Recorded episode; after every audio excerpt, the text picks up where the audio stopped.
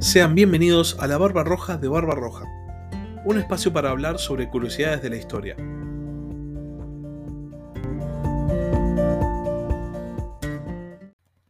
Hola a todos, sean bienvenidos un domingo más a Ajedrez Mundial, la sección de política internacional del podcast La Barba Roja de Barba Roja.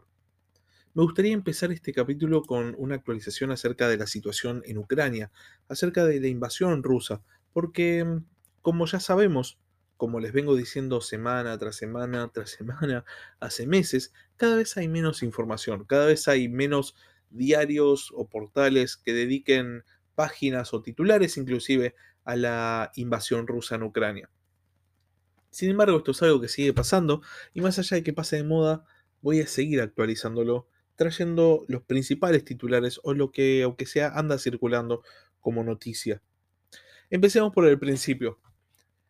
El ministro de Relaciones Exteriores ruso, Sergei Lavrov, anunció esta semana que los objetivos de Rusia cambiaron y que ahora comprenden otros territorios además del Donbass. Este anuncio viene después de que la semana pasada Rusia hiciera grandes avances en la región de Donetsk, casi, casi que completando la conquista del Donbass.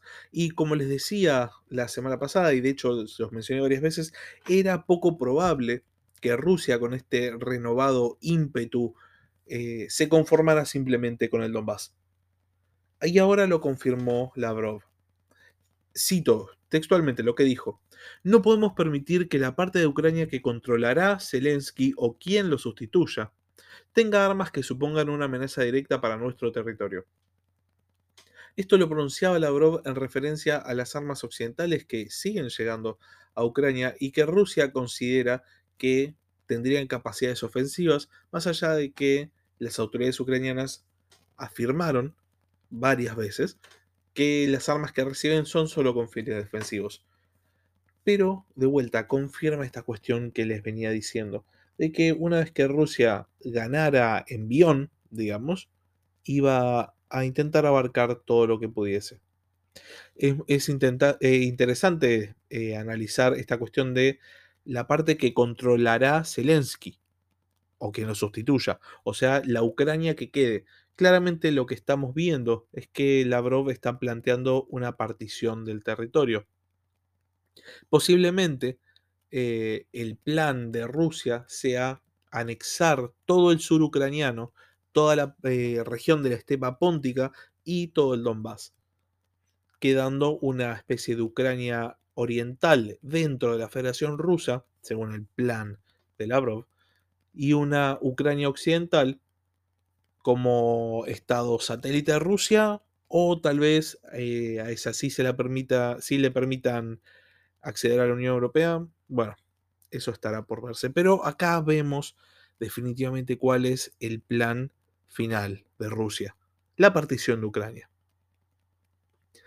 Eh, esta semana hubo un avance eh, sobre la situación del grano ucraniano, esta cuestión que tan preocupados tenían los medios occidentales, de hecho es sobre lo que más se hablaba, de mucho más se habló del grano ucraniano que de la revelación de Lavrov del plan de partición de Ucrania. El tema con el gran ucraniano es que, como ya sabemos, la estepa póntica, esta región del sur de Ucrania y el sur de Rusia, es una de las de mayor producción de cereales en el mundo. Y la cosecha ucraniana se encontraba bloqueada porque los puertos ucranianos se encuentran literalmente bloqueados por las fuerzas rusas. Bueno, esta semana, por mediación de Turquía, o así lo afirmó Vladimir Putin, que agradeció a Erdogan el desbloqueo en las negociaciones, por mediación de Turquía, se llegó a un acuerdo para que Ucrania exporte el grano a través de sus puertos. Y lo interesante es que un día después de anunciar el acuerdo, Rusia bombardeó el puerto de Odessa, el principal puerto ucraniano haciendo que este acuerdo que se al que se había llegado un día antes, obviamente se tambalee, obviamente quede pendiendo un hilo. Esta semana también se pronunciaron las autoridades ucranianas.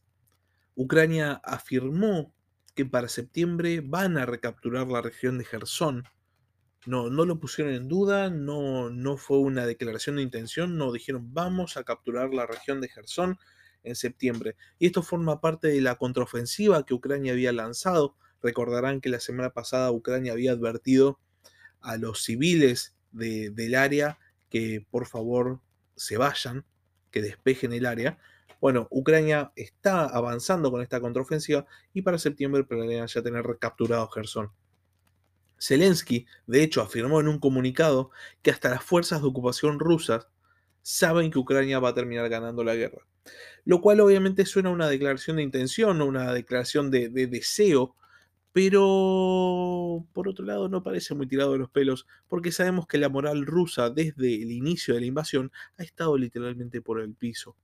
Hay muchos reportes de tropas rusas rindiéndose a ucranianos, muchos reportes de conscriptos rusos que no querían estar ahí, que no tenían intenciones de estar matando ni civiles, ni estar luchando una guerra y que se han rendido. Eh, las imágenes han trascendido, han estado en todas partes. Para terminar con eh, Rusia, Ucrania o con eh, la situación de la invasión rusa, voy a mencionar eh, que Sergei Lavrov, el ministro de Exteriores ruso, como ya había dicho, se embarcó esta semana en una gira por África. Su primera parada fue Egipto y en Egipto aseguró que el grano ruso va a seguir llegando sin problemas.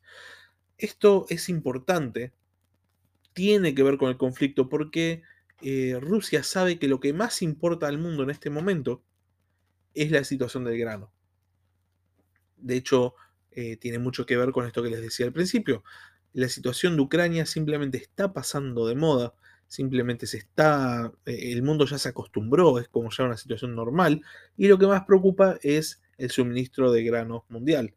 Por este motivo, no es casual que en su primera parada en África, Sergei Lavrov haya dicho, no se preocupen, Rusia va a proveer. Básicamente. Y ahora sí, habiendo terminado con lo que se sabe acerca de la invasión rusa a Ucrania con los principales titulares, vamos a pasar al siguiente tema. En este caso vamos a viajar hacia Sudamérica para hablar de la cumbre del Mercosur. La principal noticia que hubo acerca de la cumbre del Mercosur eh, tiene que ver con Uruguay y con el hecho de que la calle Pou anunció que van a avanzar en un acuerdo de libre comercio con China, con o sin el Mercosur. Alberto Fernández, presidente de Argentina, habría propuesto llegar a un pacto conjunto, y a esto la calle Pou respondió que Uruguay iba a avanzar con o sin el consenso del bloque. El tema con la relación con China es un tema muy complicado. Por un lado, la calle Pou anunció desde el principio de su mandato, básicamente, que Uruguay va a buscar acuerdos que beneficien a Uruguay por sobre el Mercosur y que espera que, lo, que los demás países lo acompañen, no que sean un peso. Esto había sido respondido casi lastimeramente por Alberto Fernández, que había dicho que eh, Argentina no quería ser un peso y qué sé yo. Bueno, ya sabemos cómo es Alberto Fernández. Eh, la cuestión es que Uruguay está intentando desde su lugar de país chico pisar fuerte y jugar con gigantes. Em, Uruguay no tiene la capacidad de ejercer presión de por sí suficiente como para inclinar la balanza del Mercosur. Tiene al lado dos gigantes, literalmente Brasil y Argentina son los países más grandes de Sudamérica. Em, pero la calle Pou decidió que tiene que salir a dar batalla y salir a intentar reformar el Mercosur, porque si no, obviamente no logra salirse de las, de la, o sea, si no logra salirse de las cuotas que el Mercosur establece, él considera que su país no va a poder seguir creciendo. Con respecto a China específicamente, el tema es un tanto, podemos decir, tricky, difícil, eh, difícil de resolver, porque Paraguay no tiene relaciones diplomáticas con China. ¿Por qué Paraguay no tiene relaciones diplomáticas con China? Porque Paraguay es aliado de Taiwán. Taiwán, recordemos, es este es esta isla eh, en el mar de China que mm, China considera como una isla rebelde. Obviamente Taiwán se considera su propio país, de hecho se llama así mismo la República de China. Em, y el mundo está dividido entre los países que reconocen a Taiwán y los países que no reconocen a Taiwán. Si hay un país que quiera hacer buenas migas con China, lo primero que tiene que hacer es no reconocer a Taiwán y después obviamente hacer un pacto de comercio con China. Paraguay no solo reconoce a Taiwán, sino que está del lado de Taiwán en el marco de las relaciones internacionales.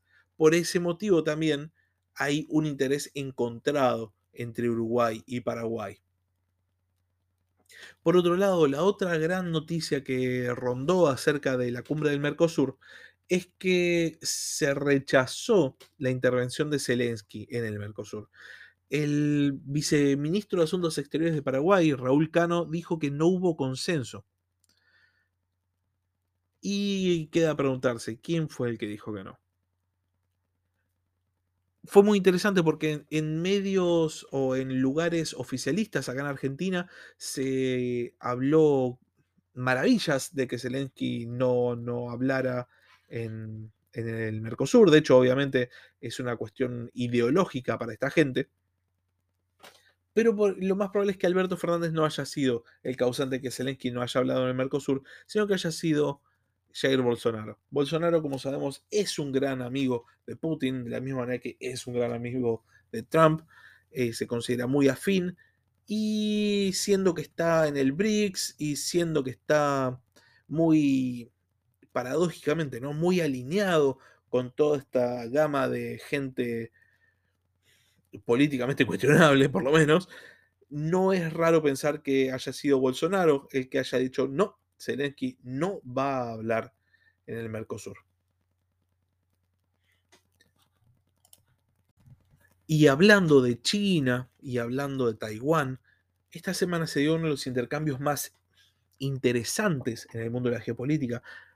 La palabra interesante en este caso significa peligroso, muy, muy peligroso, porque parece ser que la presidente de la Cámara de Representantes de Estados Unidos, Nancy Pelosi, habría planeado una visita a Taiwán. Y ante la posibilidad de que Pelosi viaje a Taiwán, China habría enviado una advertencia privada a Estados Unidos en un tono muy elevado. El contenido de la advertencia no fue revelado, pero los analistas internacionales no descartan una posible respuesta militar por parte de China en caso de que el viaje de Pelosi se concrete. Obviamente, eh, Taiwán, un país en derecho propio que existe desde el final de la Segunda Guerra Mundial, existe desde el fin de la Guerra Civil China, Taiwán lleva 70 años preparándose para una invasión de China. Porque desde hace 70 años todos los dirigentes del Partido Comunista Chino dicen vamos a recuperar la isla, vamos a invadir Taiwán y vamos a recuperar lo que ellos consideran, ¿no? Esa isla rebelde. El tema es que Taiwán, a diferencia de Ucrania con la invasión rusa, Taiwán no está sola. Porque Estados Unidos recordemos, hace un tiempo prometió ayuda militar, de hecho hizo un pacto de defensa con Taiwán. Entonces, la visita de Nancy Pelosi a Taiwán podría precipitar los hechos, hacer que China ataque posiblemente Taiwán, y en el caso de que China ataque Taiwán, Estados Unidos va a responder, va a salir del lado taiwanés, dando inicio a lo que los analistas internacionales vienen pronosticando desde principio de año, que sería la Tercera Guerra Mundial. En otra noticia, acerca justamente de la relación entre China y Estados Unidos, la CNN publicó una investigación que hizo el FBI con respecto a un jardín chino que el gobierno chino habría donado para ser colocado en Washington, D.C. Hasta ahí nada, no parece muy interesante, pero lo que les voy a contar parece sacado de una película de espías. Parece ser que los, eh, las autoridades chinas habrían donado este jardín, pero con la condición de construirlo con materiales que ellos enviasen directamente desde China para ser ensamblados en Washington. La investigación del FBI determinó que las estructuras que los chinos mandaron podrían interrumpir las comunicaciones del arsenal nuclear de los Estados Unidos. No solo podrían captar las comunicaciones y enviarlas en cable directo a Pekín, sino directamente interrumpirlas. O sea, hacer literalmente, una vez más uso esta palabra, literalmente a Estados Unidos un país sin capacidad nuclear. Esta investigación del FBI, lógicamente, lo que hizo fue desmantelar eh, el jardín chino pero parece ser que eh, no es un hecho aislado y parece ser que el FBI está llevando a cabo muchas investigaciones con respecto a posibles intentos de injerencia china directamente en territorio norteamericano. La relación entre China y Estados Unidos, como vemos, se está recrudeciendo muchísimo. Ya la Guerra Fría pareciera que está llegando a un punto en el cual se va a transformar en guerra en serio. Lo cual hace que la, la disputa eh, política, por ejemplo, local, sea de muy poca importancia. Pero bueno, pasemos al, siguiente tema. Esta semana, em, el Estado de Israel dio como cierto un informe del Mossad en el cual se em, se daba la información de que Hezbollah había sido el grupo o una célula de Hezbollah había sido la responsable de los atentados a la Embajada de Israel y a la AMIA en Buenos Aires. El informe decía que Irán había sido un partícipe eh, no material, sino un partícipe de carácter eh, de ideólogo, que Irán había financiado había entrenado, había armado y había dirigido a la célula de Hezbollah. Pero muy interesantemente, medios que suelo citar en este segmento del podcast, pero que este, esta semana van a quedar sin nombre, medios afines al gobierno, al gobierno argentino, enfatizaron que este informe daba a entender que Irán no era el autor material, entonces que Irán no tenía la culpa. Sin embargo, lo que Lior Hayat, que es el director del Centro Nacional de Diplomacia Pública de Israel, afirmó cuando dio a conocer el informe del Mossad, es que Irán era el ideólogo, era el que estaba detrás de todo. Que no solo no había sido eh, inocente en esto, sino que había financiado, armado y dirigido a la célula de Hezbollah. Sí, es verdad, no había iraníes en, en el atentado. No había iraníes en el atentado. Pero, definitivamente, era el régimen de Irán el que decidió qué era lo que se atacaba y dónde se atacaba. Así que eso, eso es bastante, bastante para pensar. Sobre todo es para pensar cómo se lo toma eh, acá en Argentina, ¿no? Cómo se, se mediatiza o cómo se lleva hacia un punto de la política nacional que de vuelta, lo que decía hace unos minutos, no tiene sentido, no tiene sentido. Hay cosas mucho más grandes en juego en el mundo más allá de un gobierno peronista o no. Eh, esto estamos hablando de un atentado donde murieron cientos de argentinos. O sea, fue acá. Fue acá. Banalizarlo, quitarle eh, seriedad y diciendo, ah, vieron, vieron, eh, eh, no era, no era como decían, no era como decían. No tiene sentido. No tiene sentido, sobre todo porque primero mienten y segundo, no es el punto. El punto es intentar esclarecer lo que pasó hace tantos años. Hace casi 30 años, hace 28 años.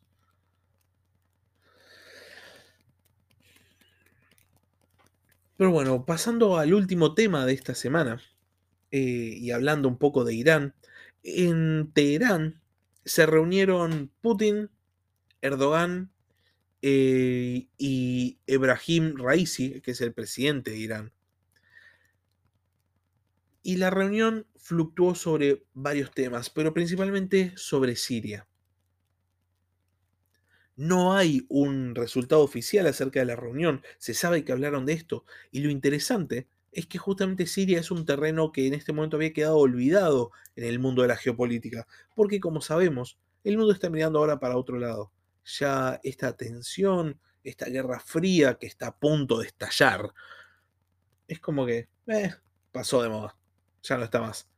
Pero Siria, en Siria sigue habiendo una guerra civil, en Siria siguen muriendo personas y sigue habiendo dos facciones, el gobierno, apoyado por Rusia y por Irán, y los rebeldes, apoyados por Turquía. Por eso es interesante ver que estos tres países se hayan reunido en Teherán. Parece ser que eh, se habría creado hace ya varios años un comité para la paz en Siria entre estos tres países, pero no se había reunido en bastante tiempo. El tema es que em, Turquía, Rusia e Irán tienen agendas muy diferentes en Siria. De hecho, Rusia había sido el principal estabilizador, digamos, de la situación en Siria, pero con la invasión a Ucrania se habría retirado dándole el espacio a Irán para que expanda su frontera de influencia, llegando hasta el Levante, o sea, hasta lo que consideramos normalmente el área de, el Levante Mediterráneo. Turquía, por otro lado, la agenda que tiene justamente limitar el poder de Irán, a la vez es combatir a las milicias kurdas y por este motivo habría armado a los rebeldes. Y no solo eso, sino que Turquía llevó a cabo operaciones militares en Siria, en territorio sirio, y creó hasta un cordón entre Turquía y, el territorio de combate. Y por otro lado, bueno, eh, justamente Irán, su, gran meta es seguir expandiendo su frontera ideológica, eh, su frontera, perdón, de influencia y seguir pisando cada vez más fuerte en el mundo de la geopolítica y transformarse lo antes posible en el segundo detrás de China en el bloque eh, de países del este. Entonces, por este motivo, esto es algo para, para ver, es algo para analizar qué va a pasar. Pero como verán, y esto es la reflexión final del capítulo de hoy. Todo lo que ha pasado esta semana, de alguna manera, tiene todo que ver. Por un lado, tenemos el Mercosur con eh, los nexos con los nexos de Bolsonaro con Putin, el intento de Uruguay de hacer de hacer negocios con China, Paraguay que reconoce a Taiwán, entonces no tiene relaciones con China. Eh, por otro lado, tenemos justamente China y Estados Unidos llevando sus relaciones a un punto ya extremo, justamente con Taiwán en el medio. Por otro lado, tenemos a Rusia, eh, a Irán y a Turquía dirimiendo una vez más el terreno en Siria. Y por otro lado, tenemos una Ucrania que cada vez está más olvidada, porque cada vez pesa menos en el mundo de la geopolítica. La partición de Ucrania, esta cuestión que ya, eh, ya podemos casi dar por hecho, está muy encaminada. Es, parece ser, el futuro hacia el cual vamos y queda por dirimir, obviamente, queda por resolver el tema de Taiwán. Eh, por último, eh, Joe Biden dio esta semana positivo de COVID-19 y por motivo de su COVID, canceló la reunión bilateral que iba a tener con Alberto Fernández. Interesantemente, y con esto termino el capítulo, el Wall Street Journal había sugerido a Biden que en su reunión con Alberto Fernández no le diese ayuda económica al gobierno argentino por los lazos del gobierno argentino con Irán. Una vez más, todo está relacionado nada de lo que pasa en el mundo de la geopolítica es aislado, es casual, sino que todo lo que vemos tiene todo, todo que ver. Una vez más, como les digo todos los capítulos, quiero escuchar sus opiniones. Pueden escribir un mail a la barbarroja barbarroja.gmail.com o si están viendo esto por YouTube, pueden escribir un comentario. Yo eh, voy a responder a lo que ah, si tienen alguna pregunta o si quieren simplemente decir algo con respecto al podcast. Muchas gracias por escuchar y hasta la próxima. Gracias por escuchar La Barba Roja de Barba Roja. Si tenés algún comentario, si tenés alguna pregunta o simplemente tenés algo para decir, podés escribir un comentario en YouTube o bien podés mandar un mail a labarbarroja de barbarroja.gmail.com. Hasta la próxima.